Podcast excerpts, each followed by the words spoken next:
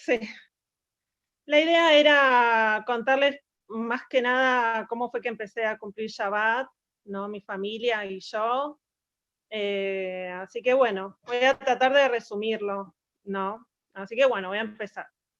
Em, bueno, yo más que, la verdad que siempre tuve una educación judía, realmente eso se lo agradezco, siempre se lo agradecí a mis padres. Fui a jardín, primario y EUDI, secundario complementario y EUDI, y, pero bueno, siempre tuve una educación no religiosa. Y la parte religiosa era más que nada eh, tradicionalista, mi papá sefaradí, familia sefaradí, eh, pero bueno, se empezó, se respetaba muy bien em, las fiestas, Rosh Hashanah, Yom Kippur sí o sí, o sea, mi papá cumplía todo 100%, Pesach, nos reuníamos en la casa de mi abuela, bueno, todo era muy lindo, pero eh, todo tradicional, ¿no? Hasta que, bueno, de repente todo empezó con, más que nada, con un problema que tuvo mi mamá, ¿no? Un problema de salud, em, que fue todo a raíz de una mala praxis, que lo voy a resumir mucho porque realmente es muy largo y no quiero tampoco dar mucho detalle, pero bueno, fue em, a raíz de una muela mal sacada, eh, le provoca un montón de problemas de salud, eh, bueno, estuvimos mucho tiempo buscando médicos y cosas que, le resuelvan ese problema. Mamá estaba muy mal. Yo tenía 19 años en este momento. Eh, íbamos con mi hermana, empezamos a ir un poco más al templo, por ahí Shabbat, digamos, íbamos al templo viajando, ¿no? Ya estábamos en la facultad y como que ya no teníamos tanto contacto con lo que era judaísmo, entonces dijimos, bueno, vamos a empezar a ir más bien los viernes, ¿no? Pero bueno, íbamos en colectivo, qué sé yo. La cuestión es que, bueno, me maté este problema eh, hasta que encontramos un, médico que decide mm, operarla. Nos dijo, bueno, esto es todo muy sencillo, una hora entra y sale, y bueno, qué sé yo. Eh, se puso la fecha, es el día de la operación, la operan, eh, una hora no sale, dos horas no sale, estábamos parados en la puerta del quirófano. Eh, bueno, nueve horas, sale, la llevan a una habitación, me quedo con ella, eh, todo muy raro, la verdad, como que después de una operación así, que la lleven a una habitación, pero bueno, yo era muy chica, nunca había estado en un sanatorio, no tenía ni idea, ni yo, ni mi hermana, ni mi papá. Así que bueno, yo me quedo con ella, de repente veo que se empieza a poner mal, llamo a una enfermera, me dicen, correte, la, llevan, me dice, va a terapia intensiva. Bueno, resulta que yo llamo a mi papá, el otro día viene, internada en terapia intensiva con neumonía. Termina con tres tipos de respiradores, muy grave, muy, muy grave. Bueno, viene el médico y nos dice, bueno, está, su vida corre riesgo, o sea, era, había sido toda una mala praxis realmente, pero bueno, el médico que lo operó no apareció más, vino un médico, esto fue en el, en el sanatorio en Otamendi, en Marcelo T. Alvear, y nos dice, bueno, su vida corre riesgo, la verdad que no podemos hacer nada, tiene fiebre, está muy grave. Bueno, todo esto fue un viernes a la tarde, estábamos ahí en la parados en la puerta de la terapia intensiva, mi papá y mi hermana, y mi hermana dice, miren, volvamos a casa, acá no podemos hacer nada, y hagamos Shabbat, ¿no? Bueno, volvimos, mi hermana se quedó preparando, yo me fui con mi papá eh, al templo, nosotros en ese momento íbamos a Yishurum, ¿no? Siempre de que vivo acá hace muchos años, mi familia, mi abuela, todos mis primos íbamos todos a Yishurum, bueno, yo me voy caminando, ah, dijimos, bueno, vamos a cumplir Shabbat. Yo me voy caminando, mi papá llega antes, se toma un taxi porque son 20 cuadras de donde vivo yo. Llegamos al templo y, bueno, en medio de la tefila mi papá se pone a llorar. Se acerca al Rab, en ese momento estaba Rab Levi, ¿no? Sifrano Libraja. Eh, se acerca y mi papá le dice, "Este- estoy muy mal, mi esposa está internada, está muy grave. Se levanta el Rab, viernes a la noche, se para adelante del Eijal, abre la Torá, eh, se pone así, frente a la Torá y empieza a hacer tefilá, está un rato, cierra, se da vuelta y se acerca a mi papá, le dice, vuelva, su esposa va a estar bien. Bueno, yo también muy mal, yo me vuelvo, hacemos kiddush, todo. Al otro día, ah, sin prender la luz, todo. No, dijimos, habíamos dicho a mi hermana que íbamos a respetar Shabbat. Al otro día nos levantamos, primera hora, entonces, bueno, nos vamos con mi hermana caminando al sanatorio, yo nunca había caminado tanto, nunca, era como 40 cuadras de mi casa. Mi papá se toma un taxi, llega temprano, bueno, caminamos más o menos una hora, cuando llegamos mi papá en la puerta, sábado a la mañana, esto, llorando, nos dice, mami ya está bien, no tiene fiebre. O sea, de la noche a la mañana, mamá se salvó la vida, así, literal. Así que bueno, esa fue más que nada la forma en que empezamos a cumplir Shabbat eh, sin viajar y bueno, más o menos cumplimos, pero bueno, después vino, volvió mamá después de un tiempo a mi casa y empezamos a hacer Shabbat en mi casa, después bueno, mi hermana estaba de novia, dijo, bueno, si mami sale y está todo bien, bueno, ella ya se quería casar, así que bueno, puso fecha en marzo para casarse. Y bueno, la verdad que después empezamos a, a, a mí me pasaron, como empecé a vivir un montón de cosas realmente muy increíbles. Eh, por ejemplo, tanto yo como mi familia, ¿no? ese mismo año que mi hermana decide casarse, pone fecha para octubre, no conseguían, no conseguían eh, salón donde casarse, como todos, buscan, buscan, bueno. La cuestión es que un día de julio, mi papá, mi hermana le habían comentado de un salón en la calle Malavia, que ya no está más. Dice, mira, están por inaugurar un salón, eh, ¿por qué no lo vas a ver? Bueno, la cuestión es que mi hermana llama y le dan una entrevista para un lunes a la mañana. Bueno, entonces mi papá, normal, a la mañana, lunes a la mañana, iba a trabajar. Ese lunes, 9 de la mañana, estaba en mi casa desayunando, preparándose para ir a, a ver el salón con mi hermana. En eso, de repente, se escucha un estruendo tremendo. ¿Qué fue eso? La bomba de la AMIA. No me acuerdo exacto qué año fue, todos sabrán, más o menos ya son 26 años de la bomba de la AMIA. Bueno, mi papá tenía la oficina en la calle Pasteur, cuarto piso, pegado a la AMIA. O sea, la, la oficina de mi papá estaba lindera a la AMIA, donde ahora está más atrás, pero antes estaba, o sea, bien arriba, adelante de la, de la, de la vereda. O sea, con lo cual mi papá ese día hubiese estado tranquilamente 9 de la mañana parado entrando a su oficina, le explotó toda la oficina, obviamente, y bueno, qué sé yo, o sea, increíble. Eh, o sea, bueno, eso fue realmente, después de, uno, después de mucho tiempo pudimos ver que, bueno, eso fue realmente la mitzvah de casar una hija, ¿no? Y la mitzvah de planificar un, de un, de un casamiento. Eh, bueno, y como eso, un montón de cosas, ¿no?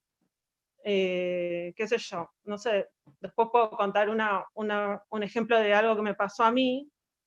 Eh, no sé, cualquier cosa, si quieren preguntarme o algo, me pueden contar, me pueden preguntar.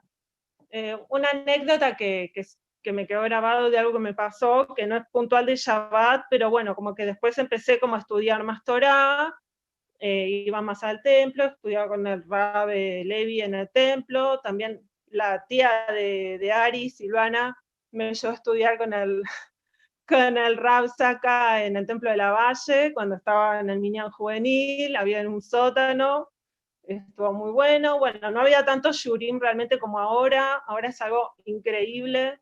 Eh, o sea, había un shibur por ahí, una charla, ¿no? Ni shurum los jueves, que era como la charla, después empezó a ver su David, La Valle, bueno, y todos los eventos, ahora es algo que realmente es increíble cómo creció. Em, pero bueno, así empecé más a cumplir, a venir y íbamos y veníamos eh, al templo caminando. Dio la casualidad que en la misma calle que yo vivo había una familia datía, datía. Yo vivo una, eh, casi en una esquina, pongámosle Libertador, esta familia a cuatro cuadras de mi casa, nos hicimos amigos de ellos, empezamos a venir con ellos, eh, me hice amigo de los hijos, bueno, fue todo muy lindo.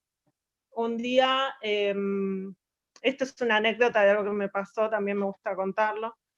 Em, tenía que hacerle un trámite en mamá eh, de la obra social, y yo iba caminando por el centro, ¿no? Eh, realmente venía muy cansada, había hecho un montón de cosas, pero bueno, eso era muy importante, y tenía que llegar a la calle Perón al 700, ¿no?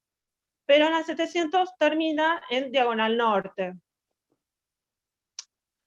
Bueno, llego, ah, llego ahí a la oficina de la obra social y no, me, quedo me había quedado sin plata.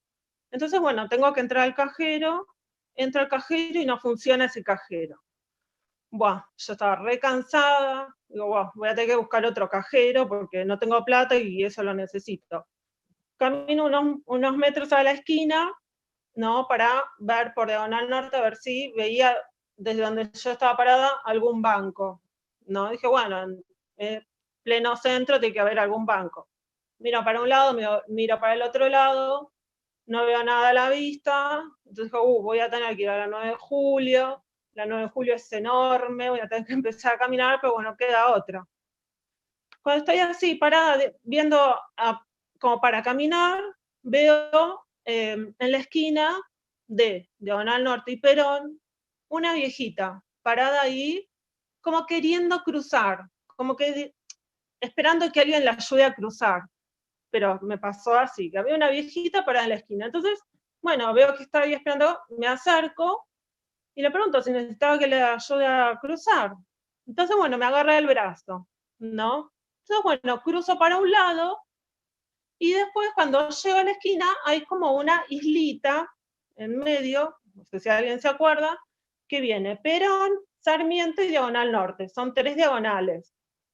Entonces me hace señas como que doble, que, que iba para la otra esquina. Bueno, cruzo a la islita cruzo hasta la otra esquina, me suelta y sigue caminando.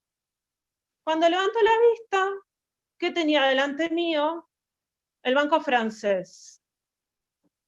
Yo, ¿qué pasó? No lo veía porque era la época post-corralito, no sé, esto hace muchos años, no sé si acá uno estuvo en esa época, eh, que habían los bueno, la gente había salido a romper todos los vidrios de los bancos, entonces ese, ese banco estaba todo tapiado, el frente, no, no, se veía que era un banco.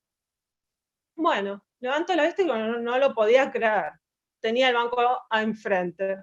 Bueno, y así muchas cosas, así muchos NISIM realmente.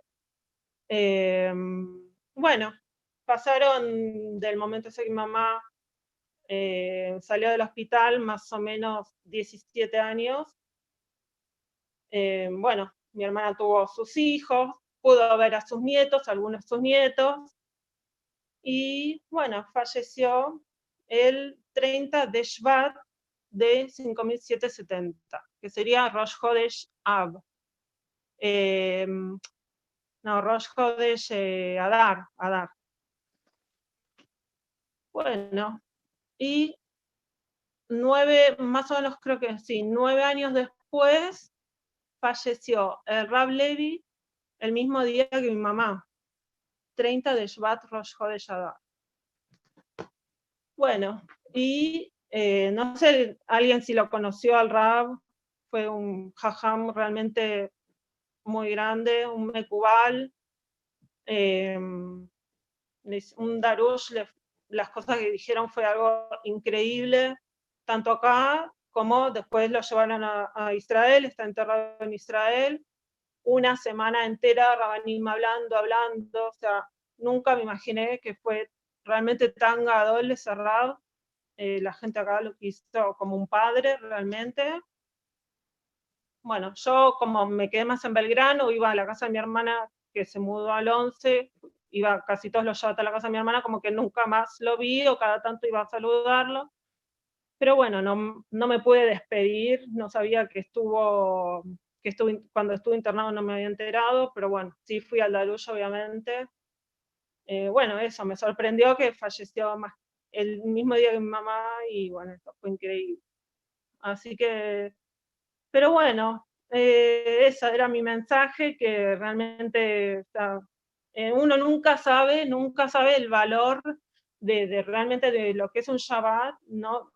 Sea, no tenemos ni idea de cuánto nos, protege, de cuánta braja nos está dando, tanto Shabbat como toda la Torah, ¿no? Todas las mitzvot. Así que, bueno, y acá tengo como un resumen de un, de un mamad que me llegó de ahora, de Shavuot, ¿no? Em, de todas las cosas que, que, me dieron, que bueno, que estudiamos cada uno en su casa. Em, bueno, y algo muy importante que dice el Shabbat, por ejemplo, es que em, dice que eh, la, dice, la Torah es el camino donde tenemos que guiarnos para tener una buena vida, ¿no? Eso realmente lo tenemos como que entender que, bueno, que no nos pasen cosas malas ni tristes para, para realmente valorar y ver que la forma nuestra de, vivir es el Shabbat, como Yehudim. Y después también trae el Zohar que em, cuando uno cumple Shabbat, ¿no? Eh, nos, nos protegen muchos malajim, ¿no? y que nos bendicen y que con todas las cosas que hacemos, estos malajim contestan amén. Y bueno, también dice que el Shabbat es la fuente de todas las bendiciones y todas las bendiciones dependen de cómo cuidamos Shabbat. Así que bueno, eso. Que valoremos realmente todas las enseñanzas y, y todas las cenas de Shabbat y que bueno, que eso, que, entendamos que estamos como realmente muy lejos de la vida de Yehudim que, que realmente tendríamos que vivir, ¿no? O sea, eso también lo entendí cuando estuve en Israel la última vez que estuve, que estuve en Jerusalén, gracias. Estuve en Jerusalén y era algo increíble porque había estado en Israel muchas veces, pero ya no o sea, había estado una vez después de que empecé a cumplir Shabbat y, y es un antes y un después realmente. Y bueno, estar en, en Jerusalén, como decía, y escuchar que suena la sirena, una sirena que te avisa que, que ya empieza el Shabbat, por ejemplo. O ver que todos los negocios cierran, todo el mundo sale, vas para su casa, todo el mundo preparándose. Eh, bueno, esas cosas que es eh, una vida realmente de Yudí y que, bueno, que es algo que por ahí eh, uno tiene que entender o tenemos que realmente valorarlo, ¿no? Y, pero vivirlo, vivirlo y bueno, después las bendiciones van a venir siempre y, y bueno, eso. Así que no, esa es mi, mi, mi historia. Resumida. Espero que les haya gustado.